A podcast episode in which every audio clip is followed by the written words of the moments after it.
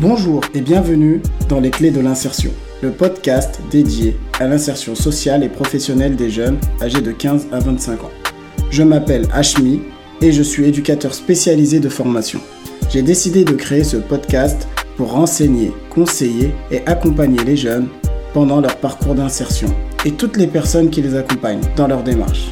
Dans les différents épisodes, je vais vous donner des outils, des astuces et vous faire découvrir des actions ou des projets mis en place dans le domaine de l'insertion.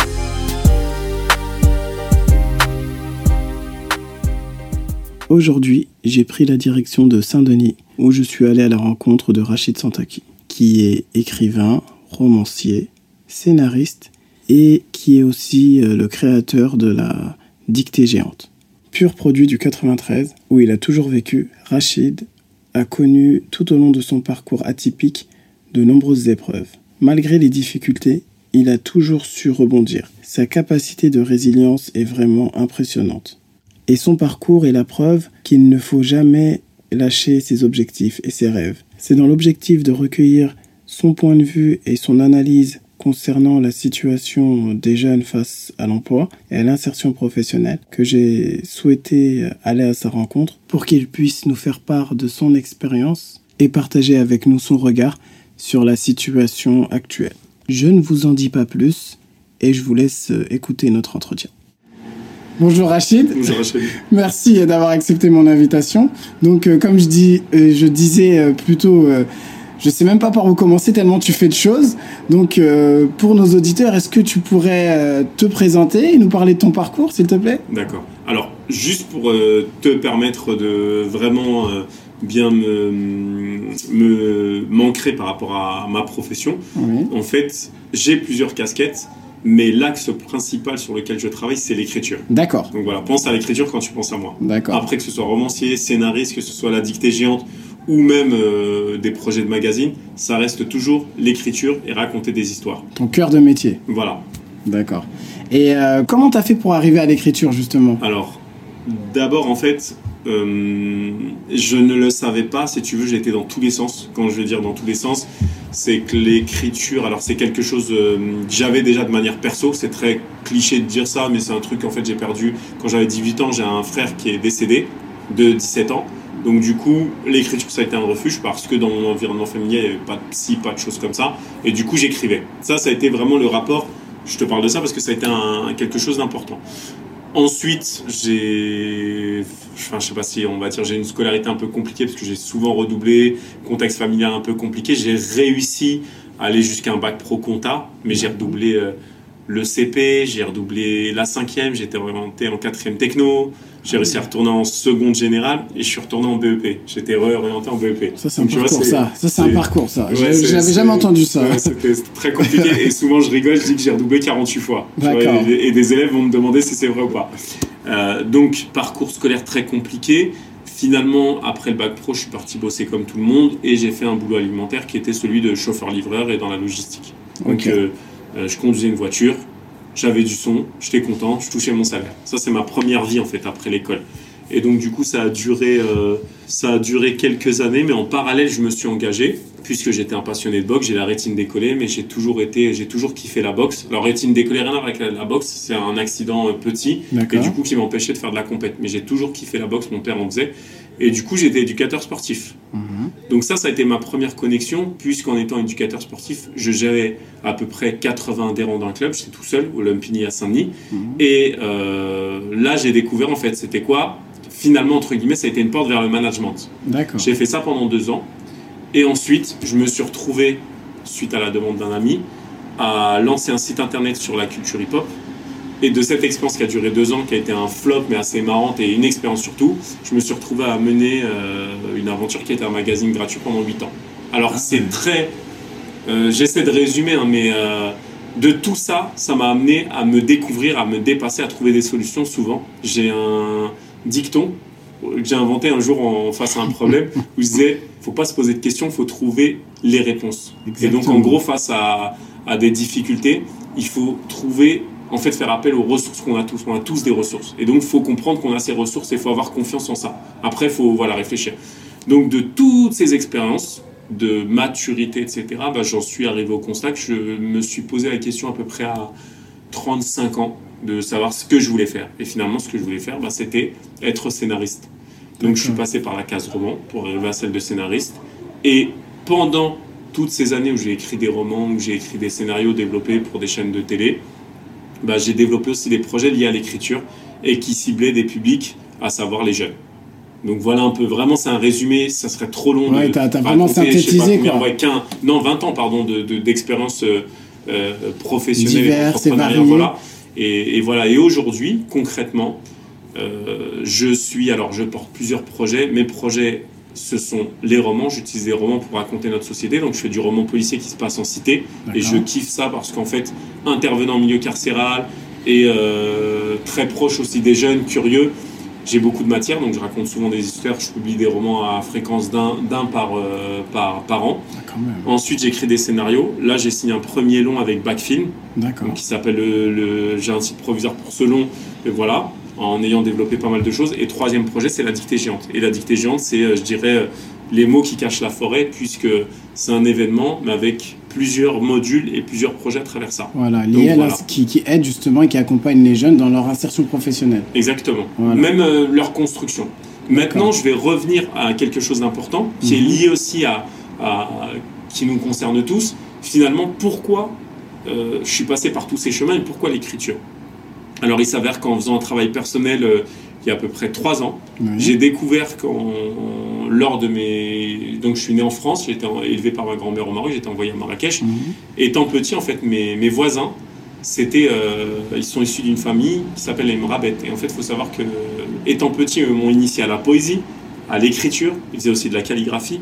Et un de leurs cousins s'appelle Mohamed Mrabet, c'est un écrivain analphabète qui a écrit des romans et qui a une histoire de ouf. Écrivain analphabète Analphabète, c'est ah ça, ça, ça, serait un autre podcast carrément. Ce que dire. mais j'invite les auditeurs à taper Mohamed Mrabet, l'écrivain analphabète. Je vais le faire. Complètement folle de, de cette, cet écrivain. Moi, j'ai été initié par des gens de sa famille. Donc en réalité, euh, faut savoir qu'on a tous, et ça c'est important qu'on va entreprendre, en fait on a tous une histoire perso, on a tous un héritage, ça peut venir de nos parents, ça peut venir de quelque chose qui nous a marqué étant petit, qu'on va cultiver. Et d'ailleurs c'est pour ça quand on demande à un enfant, euh, quand il a 8, 9 ans, qu'est-ce qu'il voudrait faire plus tard, quand il va nous dire je vais être pompier, ou je vais être enseignant, je vais être ingénieur, ou je vais être cosmonaute, il faut savoir que cette graine, soit il va réussir à la développer, et c'est mhm. un rêve qu'il a, soit elle va s'éteindre.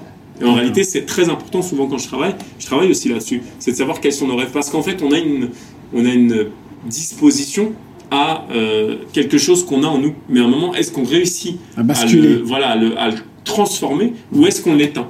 Et très souvent, quand, euh, alors je vais, ça va être code entre guillemets, quand on vient de quartier ou ce qu'on appelle QPV, mhm. bah, on se bride en fait. Aujourd'hui, quand on est entre potes, on grandit en cité. La cité aussi, c'est, un univers de, de, qui crée beaucoup de frustration et du coup, quand on va être entre potes, on va dire, bah moi, t'as vu, je voudrais être euh, ci ou ça, ça, ça, bah, on va se foutre de la gueule les uns des autres. On va dire, mais t'es un fou, mais c'est pas possible, etc. Et donc, on limite ses rêves. On se bride, à ton avis, parce que c'est la société qui nous renvoie le fait qu'on ne peut pas Ou on se bride parce qu'on se bloque nous-mêmes? En fait, il faut aussi faire attention. Je dis souvent, quand on vient d'un quartier, c'est mhm. comme euh, quand on fait un accident sur les Champs-Élysées. C'est 50-50. On ne peut pas dire c'est l'État. Parce que l'État ne peut pas nous donner à manger. L'État ne peut pas euh, nous, euh, comment dire, nous éduquer. L'État ne peut pas aussi nous faire réussir. Par contre, l'État a des responsabilités. Mhm. On, est, on a aussi des droits. Mais nous avons des devoirs. Dire qu'aujourd'hui, euh, c'est pas l'État qui va me faire euh, être premier de la classe. C'est pas l'État qui va me faire trouver du travail. Il faut que je me lève le matin, il faut que j'ai un outil, il faut que j'ai un CV, etc. Donc il faut avoir envie. D'accord. C'est ça aussi. Et cette envie, lorsqu'elle est couplée avec l'accompagnement, elle a à partir de là, on peut. Voilà, décoller. Alors maintenant, pourquoi je parlais de la cité? La cité, souvent, on a dû, on, parfois on a honte de le dire, mais quand on vient d'un quartier, la première chose, c'est qu'on se regarde les uns les autres, on se chambre quand on va parler des femmes, on va parler des femmes comme elles sont dans les clips de rap, qui n'est pas une réalité. Et donc, du coup, voilà, c'est en ça, c'est qu'on est beaucoup dans les apparences. Et qu'à un moment, euh, ben dire, euh, si euh, je suis un romantique et je viens de citer, on va m'appeler comment? On va m'appeler un fragile, ou un bouffon, ou, un ceci, cela, voilà. Donc, la cité, c'est un environnement où il faut être dur. Il faut, et donc, on casse tout ce qui peut être, mais ça, on le fait entre nous, et, on le, et du coup, nous, on l'accepte aussi on, se bride par rapport à ça. Après, le deuxième élément qui est important, c'est l'image qu'on nous renvoie. Quand on regarde les médias, quand tout à l'heure, euh, quand on discutait, je te mhm. posais des questions. Euh, bah, sur Neuilly-Plaisance, en disant bah tu, tu connais Neuilly-Plaisance. En ce moment, on parle beaucoup de Neuilly-Plaisance parce qu'il y a eu différents événements. Bah, quand on parle de Saint-Denis, Neuilly-Plaisance, quand on parle de Marseille, quand on parle on vient nous de ces quartiers. Et quand on voit dans les médias une image négative, bah, finalement, on va assimiler cette image, on va l'accepter et on va s'auto. Tu vois, il y a, vraiment. C'est en ça que c'est une. La cité, ça devient un environnement anxiogène. Et donc, du coup, à un moment, comment, en tant qu'individu, on réussit à dépasser tout ça et on a envie et on croit en ce qu'on veut? Parce qu'à un moment, quand on se, quand on se dit, ben, j'ai envie de rêver et je lâche prise et je vais à fond dans ce que je veux faire, on va tout oublier, on va être peut-être le meilleur. Donc voilà, mais comment on dépasse tout ça? Et c'est hyper compliqué. Alors je parle même pas du, déjà du contexte, nos parents sont venus de l'étranger. Bien sûr. Pour faire un one-shot, puisqu'ils sont venus pour gagner leur vie et rentrer au pays. Finalement, ils sont arrivés ici, ils étaient dans des foyers, ils ont fait le regroupement familial, ils ont fait venir la famille, et ils sont jamais repartis. Et finalement, ils sont ici. Et puis les enfants ont grandi, et puis ils ont les petits-enfants, etc. Tu vois Donc c'est tout ça aussi. C'est que, j'irais que des imprévus qui font qu'on se retrouve dans un environnement qu'on n'a pas choisi. Peut-être on était mieux ailleurs, ça a été hyper compliqué, etc. Et donc nous, nous sommes le fruit de ça. Et, nos enfants, si on ne leur donne pas les clés, les codes, sont aussi les fruits. Et puis voilà, donc c'est, j'ai essayé de résumer, mais c'est le point de départ. C'est qu'à un moment, comment face à toutes les difficultés qu'on va rencontrer et qui sont finalement en héritier de tout ça, on va trouver l'étincelle, la rencontre qui va nous faire démarrer, espérer et, bosser. D'accord. Et tu vois, euh, tu parlais de tous les projets que tu as pu mettre en place. Moi, il y a, quelque chose qui, m'a marqué, c'est que tu as dit c'est à partir de 35 ans mm. que justement tu as réussi à trouver vraiment que tu voulais être scénariste, mm. vraiment euh, te lancer dans l'écriture. C'est quand même, ça a mis plusieurs années. Euh, pourquoi ça a duré autant de temps? Alors, bah, les problèmes, en fait, tout simplement. Je te donne juste des chiffres. 10 ans, je suis place à la DAS. Mes parents ont en grosse embrouille. Ensuite, 14 ans, donc ma mère revient d'un an, divorce. Mhm. Ensuite, 17 ans, décès de mon frère. Pendant, pendant, enfin moi j'avais 18 ans, lui il avait 17 ans. Mhm. Pendant 10 ans, j'étais dans une bulle parce qu'en fait j'ai perdu mon frère, je sais pas, je me cherchais. Tu cherchais. J'étais égaré. Mais quand je dis j'étais égaré, j'ai vraiment, vraiment mis ma vie entre parenthèses pendant 10 piges. Donc j'arrive à 27 ans. 27 ans, bah, je me réveille un jour et euh, je peux pas t'expliquer comment, pourquoi. Tu ben, commences à te poser des questions. En fait, même pas. Je, je, je me mets en action. Et là, quand je me mets en action, ben, je m'engage euh, au niveau de l'associatif, mais vraiment c'était la boxe en fait pendant deux ans, de la taxe, site internet, magazine, et après je suis devenu boulimique, tu vois, et j'ai avancé, tu vois, donc mm. Quand tu regardes toutes ces années en fait euh, où euh, il y a eu des événements assez graves et qui m'ont qui m'ont qui m'ont impacté et percuté même je dirais mhm. bah c'est ça. Et je pense que je suis pas le seul malheureusement. Non justement parce qu'il y a beaucoup de jeunes qui, se retrouvent dans ce type de situation là on est dans ces parcours tu peux leur parler tu peux leur dire qu'est-ce que tu veux faire mhm. où est-ce que tu veux aller? Et parfois tu vois des gens qui sont mutiques en face de toi mhm. parce qu'ils sont pas en capacité parce qu'ils sont en train de se rechercher également. exactement. Et même et même je pense qu'ils sont aussi dans un si tu veux sont en état de choc ils sont dans un comment état de choc. C'est comment éveiller quoi. Voilà exactement. Et tu sais, à un moment tu peux euh, te chercher et être peut-être consommer des stupes, euh, fumer pour t'évader face aux problèmes, etc.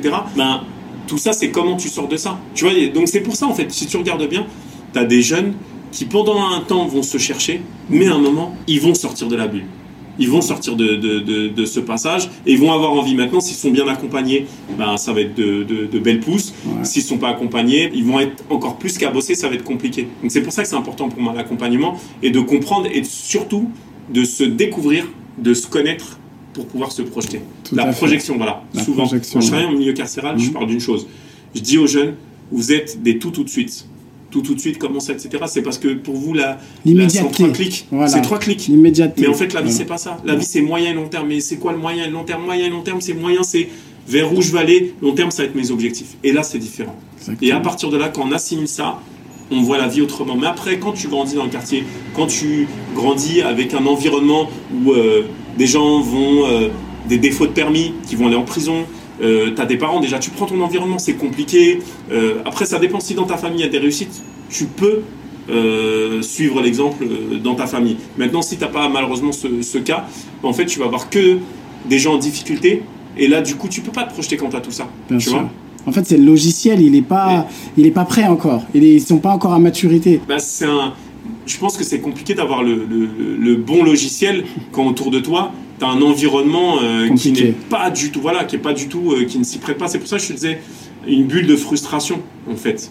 Mais c'est mhm. important, en fait, il faut comprendre aussi euh, quel est l'environnement dans l'environnement dans lequel on évolue. C'est pour ça que quand tu fais des, des séjours de rupture, mhm. bah, tu peux révéler des gens. Dans le cadre d'insertion, par exemple, tu vas faire un séjour de rupture, tu vas aller marcher à la montagne, etc. Au début, les mecs vont dire non, moi je bouge pas, moi, hein, ou soit je vais rester sur la Switch, ou ça, ça, ça. Bah, quand tu vas leur permettre de découvrir la nature, d'avoir un point de vue, et peut-être essayer de les éloigner juste le temps de se construire, bah, ils auront un autre regard. Exactement, je suis d'accord avec toi. le... fait de, de, sortir de son environnement direct et de pouvoir euh, réfléchir en dehors de ces, voilà, avoir du recul en dehors de ces problèmes, et là on se dit ah ouais mince, dans quelle direction je peux aller, mhm. qu'est-ce que je fais de ma vie. Mhm. Tout à fait. Euh, moi, je voulais revenir sur la dictée géante. Parce que tout à l'heure, tu, tu, disais que tu avais créé la dictée géante, mais ce n'était pas qu'une seule dictée. Que derrière, il y avait un dispositif et qu'il y avait des choses que tu avais mis en place. Est-ce que tu pourrais plus en parler, s'il te plaît? Alors, du coup, ça va me permettre d'illustrer un peu le côté philosophique que j'ai pu euh, développer en, en, parlant de frustration, etc. La dictée géante, en fait, c'est un projet, pour moi, que j'ai imaginé comme un outil qui répondrait à ses besoins. Un outil éducatif donc. Éducatif, de lien social et intergénérationnel. Alors au départ, la dictée, elle est dans l'école. Maintenant, quand tu sors la dictée et tu dis euh, que tu vas faire une dictée, il y a ce, entre guillemets, désolé pour l'anglicisme, il y a ce one-shot avec la dictée. On reprend le stylo et on écrit sur sa feuille. En fait, finalement, si on regarde bien déjà en interne, à échelle individuelle, de reprendre le stylo, de se poser des questions. Quand on écrit, quand on fait la dictée, ça nous permet de nous reconnecter avec nous-mêmes, ce que je te disais tout à l'heure. Donc déjà, la dictée, elle a, c'est cet outil de base. Maintenant, si on prend le deuxième champ de la dictée, donc tu vas avoir une dictée, tu vas réunir des gens, ils vont se reconnecter, se déconnecter tous ces téléphones, on va reprendre l'exercice de la dictée et se rendre compte que écrire finalement ça nous demande de nous réfléchir, de réfléchir. Donc on va ce logiciel-là, on va réenclencher quelque chose. Et après il faut vraiment que ce soit régulier. Donc ça c'est la première chose. Maintenant tu prends les gens autour les gens autour, tu as des volontaires au niveau de la dictée géante. Donc je forme des gens pour encadrer le projet qui, eux, vont être sur un territoire donné où la dictée va se dérouler. Des référents, des, ambassadeurs. Alors, des ambassadeurs, ça va pas être des référents au début, c'est des gens que tu vas former. Et ces gens que tu vas former, c'est des gens qui peuvent correspondre à ce que je te disais tout à l'heure. Des jeunes qui ont besoin d'une rupture. Et ces jeunes-là, en fait, tu vas les former en, en leur apprenant en fait les enjeux autour de la dictée. Et eux vont devoir aller présenter la dictée auprès d'autres publics. Ça va être des gens en EHPAD, ça va être des jeunes et des moins jeunes, etc. Ou des gens en situation de handicap. Mais eux, en tant qu'ambassadeurs, quand ils vont avoir une responsabilité, parce qu'en les responsabilisant, ils vont présenter la dictée, ils vont prendre du recul, bah là, du coup, ça va être des gens qui vont s'impliquer. Là, tu es sur un volet citoyenneté. Donc ça, c'est le deuxième volet. Et après, tu as sur la dictée des outils, en fait, qui vont être du live, qui vont être euh, le jeu de société, etc. etc. Donc tu hmm. vois, la, la dictée, finalement, c'est... C'est tridimensionnel, je vois ça. Voilà, c'est une marque. Et comment je décline par rapport aux demandes. Et puis après, tu as plein de choses par rapport à. Tu peux le faire par rapport à des événements, tu peux le faire des thématiques. Et finalement, c'est comment je raconte une histoire. Voilà, tu vois, c'est pour ça que c'est vachement lié. Quand je te disais tout à l'heure, mon travail, c'est l'écriture. C'est aujourd'hui, tu as l'outil de la dictée, mais comment avec la dictée, je vais raconter une histoire. Ce qui est intéressant, moi, ce qui me, ce qui, ce qui, ce qui m'interroge aussi, ce qui est intéressant, c'est qu'en fait, c'est un processus. Mmh. On parle d'un point, on parle de l'écriture, pour travailler plein d'autres thématiques. Euh, la confiance en soi, euh, le, le, côté vocabulaire, le côté lien, le côté expression. parce que quand tu écris bien, de fait, ton vocabulaire, il augmente. Demain, un gamin qui, qui, qui devient ambassadeur, qui, qui, qui arrive à, à être convaincu par le bienfait de la dictée géante, demain, il va s'impliquer. Ça va lui permettre eh ben, d'acquérir des outils. Exactement qui vont l'amener à euh, peut-être entreprendre ou peut-être euh, se lancer, euh, je sais pas. Tu, sais, ça correspond à ce que tu disais tout à l'heure, reprendre les études. Quand on est à l'école, on est dans le rush, on, on, est dans des filières pro, on imagine, on sacralise l'école, c'est quelque chose d'inaccessible, les diplômes, la fac, etc. Là, tu lui permets de revenir à l'écrit, mais il n'est pas à l'école, et tu le valorises.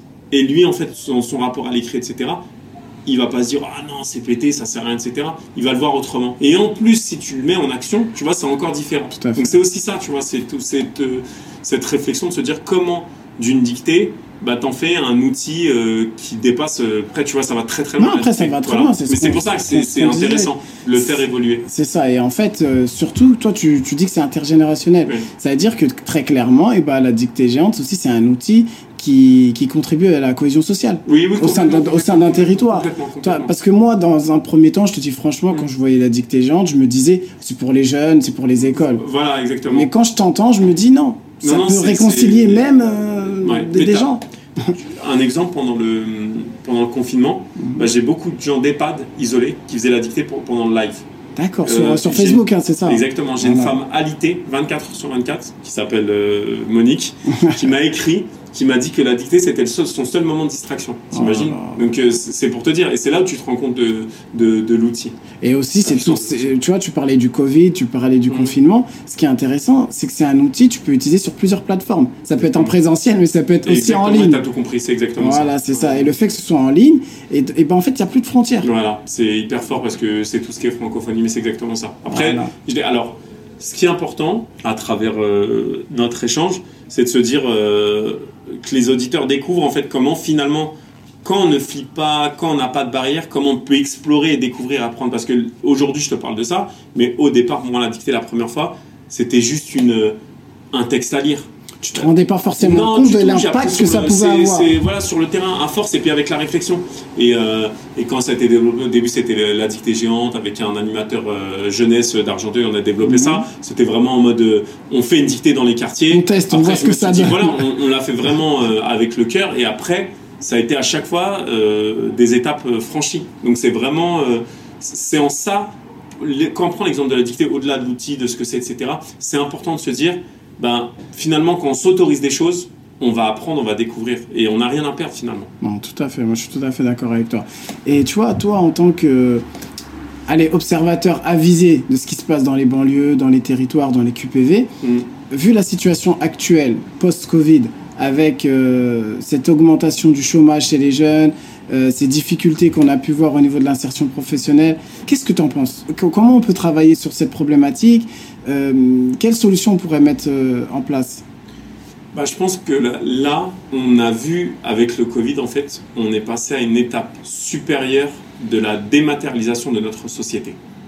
Et, ce qui va être très difficile, en fait, pour les jeunes en difficulté, ça va être euh, aujourd'hui, ce sont des usagers du numérique. Sauf que ce sont des usagers du numérique de manière loisir. Pardon. Consommatrice. Voilà. D'accord. Maintenant, ce qui est compliqué quand tu es consommateur à ce niveau-là, c'est que derrière, c'est hyper difficile de te concentrer. Et aujourd'hui, on a beaucoup de choses qui vont se faire en distanciel et il va falloir se concentrer. Donc, ça, on a une nouvelle fracture qui, se profile mmh. et qui va mettre encore plus de jeunes qui étaient déjà en difficulté bah, sur le côté. Déjà, moi, j'ai du mal. Euh, enfin, je sais pas que j'ai du mal avec euh, tout ce qui est euh, numérique, mais tu vois, j'ai du mal à me concentrer. Je vais voir une vidéo, je vais regarder 5-6 secondes, je vais passer à autre chose. C'est ça, c'est ça. Et alors, toi, imagine-toi. Ah mais imagine un jeune de 15, 16, 17, jusqu'à la vingtaine, on n'a pas la capacité de. Et ils sont hyper dispersés. Donc, ça les fragilise. C'est le numérique. Donc, aujourd'hui, on a une fracture beaucoup plus importante et il faut revenir à l'essentiel. Donc il va falloir, en fait aujourd'hui on aura un véritable besoin, pas de se dire euh, de donner plus d'outils pour donner plus d'outils et une surenchère et se perdre. Peut-être un enjeu éducatif peut-être. Éducatif et revenir à l'essentiel, aux fondamentaux. Ça va être, c'est, là, où ça va jouer. Et quels sont ces fondamentaux pour toi? Je pense déjà la concentration. Mais la concentration, ça revient à notre euh, sujet de tout à l'heure, en tout cas notre échange. Bah, revenir aux fondamentaux, ça veut dire qu'à un moment, il faut pouvoir créer une rupture, prendre du recul, et se rendre compte en fait de, de ses objectifs et de l'essentiel. Parce qu'aujourd'hui, pour beaucoup qui sont consommateurs euh, en loisirs euh, des outils euh, digitaux, ne réussissent pas à se rendre compte qu'il y a un enjeu professionnel, qu'il y a des, des, des, objectifs à atteindre et aussi des compétences. Clair. Et qu'on les a tellement facilement aujourd'hui qu'on elles perdent de leur valeur aussi. Parce qu'on ne se rend pas forcément compte non plus, peut-être. Non, mais voilà, mais c'est normal. Parce que justement, comme eux sont consommateurs, ils se perdent dans un univers, c'est une galaxie numérique, mais à côté de ça, faut pas oublier qu'on voilà, qu'on est scolaire, qu'on doit euh, savoir ce qu'on a envie de faire, qu'on doit se former professionnellement, etc. Il y a vraiment des enjeux. Hein. C'est un, c'est un véritable sujet. Je sais pas si on, je sais pas si on, on se rend compte, a conscience de ça. Ouais, moi je, suis tout à fait d'accord avec toi. Je, je sais pas si on en a forcément conscience, mais on se rend compte que l'outil numérique, il peut être une solution pour euh, nous amener, euh, bah, nous aider et aider notre, les futures générations à s'insérer professionnellement du, du, mieux possible.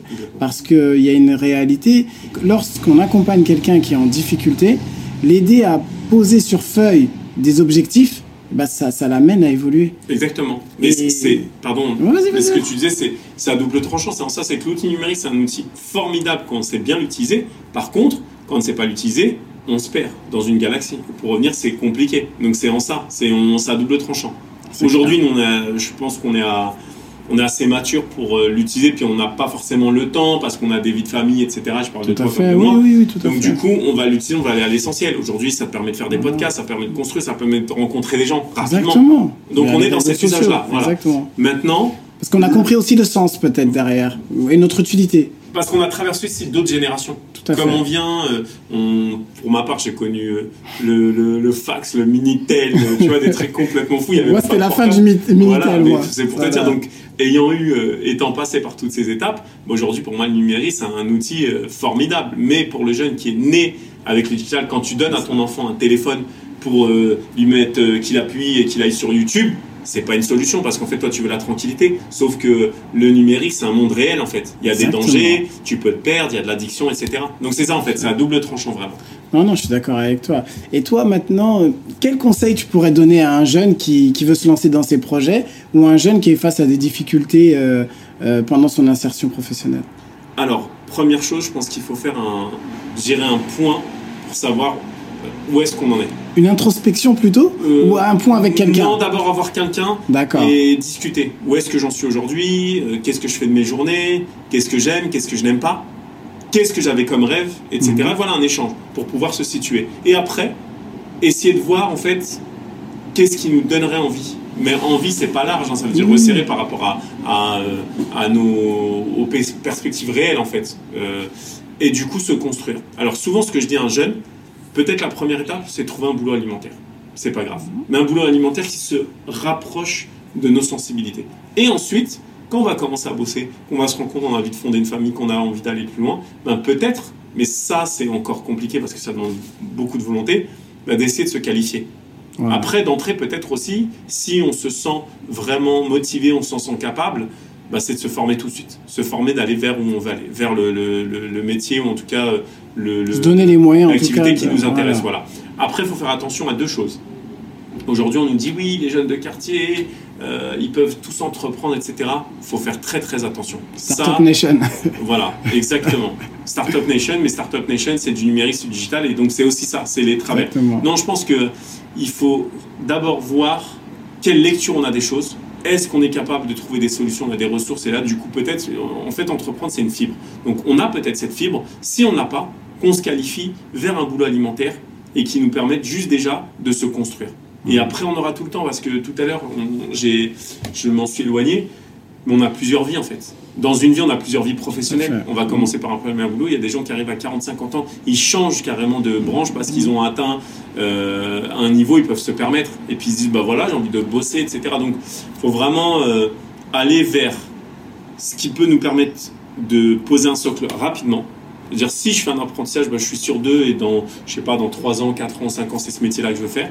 En tout cas, c'est vers ça que je veux aller. C'est bien de prendre la, bonne voie d'entrée, mmh. mais si je me cherche encore, pas trop perdre de temps et de prendre quelque chose d'alimentaire, mais qui peut-être permette de, à un moment de faire. Euh, on peut essayer, voilà. Une jonction avec. voilà. Euh, peut-être qu'on peut essayer, tu vois. Mais le plus important, je, te rejoins sur ça, et c'est ce que je dis également aux jeunes, c'est euh, essayer de, de, réfléchir à ce que vous aimez faire.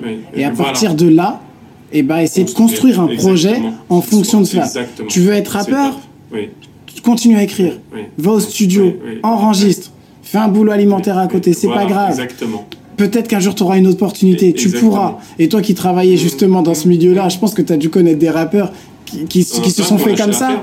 Il y en a qui ont lâché l'affaire également. d'autres qui se sont fait exactement. Par exemple, alors c'est pas notre génération, on va prendre euh, PNL, parce que ça parlera plus euh, aux, aux auditeurs ben, PNL, en fait, c'est avant tout du boulot. Te dire, euh, ils n'ont pas pété du jour au lendemain. Et si on regarde bien leur page Facebook, comment ça a évolué, c'est monté crescendo. Et mmh. après, il y a beaucoup d'imagerie, il y a beaucoup de marketing, il y a beaucoup de réflexion. Qu'on aime ou qu'on n'aime pas. Je donne juste cet, exemple-là. Je vais prendre un, autre exemple. Jules. Jules, il est très connu parce qu'il fait beaucoup d'albums, il bosse beaucoup, il est connu parce que c'est un, travailleur. C'est un travailleur, c'est un bosseur. il a beaucoup de. Euh, c'est aussi ça. Donc, ne pas oublier que ça passe par le travail. Donc maintenant, si on est capable d'avoir un boulot alimentaire, de stabiliser, de ne pas mettre sa famille en galère et de pas se mettre en galère soi-même d'abord, parce que je dis famille, hein, si demain tu te mets avec quelqu'un, tu as des enfants, etc., pour moi c'est une responsabilité, mais de se dire que à côté on va développer une activité, et puis cette activité elle va prendre de plus en plus d'ampleur, jusqu'à un moment ça peut être un équilibre, et puis ça peut aller au-delà de ça. Mais quelle que soit l'activité, on peut être pâtissier, on peut être boulanger, on peut être, euh, je sais pas moi, architecte, il y a pas mal de... On a souvent le rap et euh, le rap et le foot, hein, mais comme image, mais il y a plein plein de choses. Il faut rêver en fait. Faut non, faut, rêver. Moi, je, là, je te rejoins et franchement, je trouve que c'est une belle mm. conclusion. Il faut pas s'empêcher de rêver parce que euh, demain, tout est possible. Il faut juste donner les moyens de. Toi, tu es, devenu euh, romancier, tu as écrit des livres. À la base, mm. Personne n'aurait peut-être imaginé que tu aurais pu le faire. Des, amis à moi d'enfance me disent, mais c'est sorti d'où? Après, j'ai une histoire comme je disais. Oui, bien sûr, comme tu nous as expliqué. Voilà. Et, et, le truc, c'est que j'ai même pas fini. En fait, moi, pour moi, j'ai l'impression. Commences. 6 ans j'ai l'impression que je viens de naître parce que j'ai trouvé une nouvelle perspective. il y a plein de choses à faire. Mais ça a été beaucoup de boulot avant, ça a été beaucoup de râteaux, ça a été, tu vois. c'est des étapes. Voilà. Et en France aussi, on n'a pas la culture de l'échec. Aux États-Unis, on va dire l'expérience. On va pas parler d'échec. En France, on va parler d'échec. Et donc, du coup, tu vas être, tu vas, tu vas être euh, catalogué. En fait, il faut, faut qu'on réussisse aussi dans notre société à changer. Je parlais de logiciel tout à l'heure, mais changer aussi de manière de penser. Complètement. Parce que l'échec, l'étiquette de l'échec, moi je me souviens quand j'étais au, lycée, au collège comme toi, mhm. euh, tu réussiras pas, euh, ou t'es es, es, nul, ou je sais pas où tu vas terminer. Euh, par exemple, moi, mon prof d'histoire, il me disait non, on va en bac pro électrotechnique, alors que je voulais aller en général. mais pourquoi, comment Tu m'empêches de rêver, je peux pas peut-être il y a des conseillers, parfois ils vont parler à des jeunes, ils vont leur dire euh, Ah non, là, c'est tu peux pas. Non, tu peux. Tu peux. Ah, pardon, à 10 ans, ouais. j'ai rencontré un conseiller d'orientation parce que je dessine très bien, je voulais être dessinateur scénariste à 10 ans. À 10 ans, bah déjà, voilà. Donc, euh, du coup, on m'a dit c'est pas possible. Et tu, maintenant, tu le fais. Voilà, tu vois, et ça, quand tu te rappelles ça, c'est ouf. Et anecdote, j'ai eu, euh, quand je sortais mes, mes premiers romans et qui, qui cartonnaient, j'ai le j'ai une réunion avec euh, les enseignants bibliothécaires du département. Et l'une d'elles quand je lui ai raconté ça mon parcours elle m'a dit on est passé à côté de quelque chose. On n'a pas fait notre boulot. Et on passe à côté de combien de personnes? Voilà ben c'est exactement ça. Exactement. je te donne cet exemple parce que voilà donc il faut vraiment euh, pas se replier, se renfermer et se pourrir en fait. Au contraire, il faut rêver, il faut s'ouvrir. Et c'est vrai que le mot rêve, il fait peur parce que ça fait, ça fait artiste de dire ça. Mais non, il faut rêver, il faut kiffer, il faut. Faut, faut kiffer, voilà. Il faut, y aller jusqu'au bout, il faut vivre. Bah, je te remercie, Rachid. Franchement, c'était une super rencontre, super échange. Euh, j'espère que pour nos auditeurs aussi, c'était la même chose. Euh, maintenant, moi, euh, je vous invite à liker l'épisode et à lâcher un commentaire et on continue à en parler. Moi, je vous remercie. Merci, Rachid. Merci à, bientôt.